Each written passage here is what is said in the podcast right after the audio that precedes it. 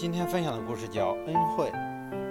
有一次，蜜蜂对一个人说：“在动物中间，你还能找到一个比我们更伟大的慈善家吗？”人回答说：“有的。那是谁？绵羊。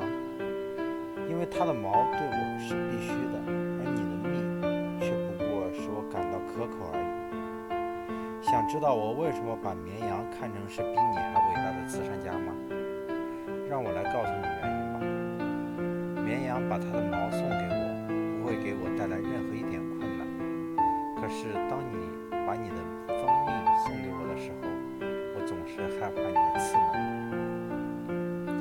在你给别人恩惠的时候，不要总是让人有一种不安的感觉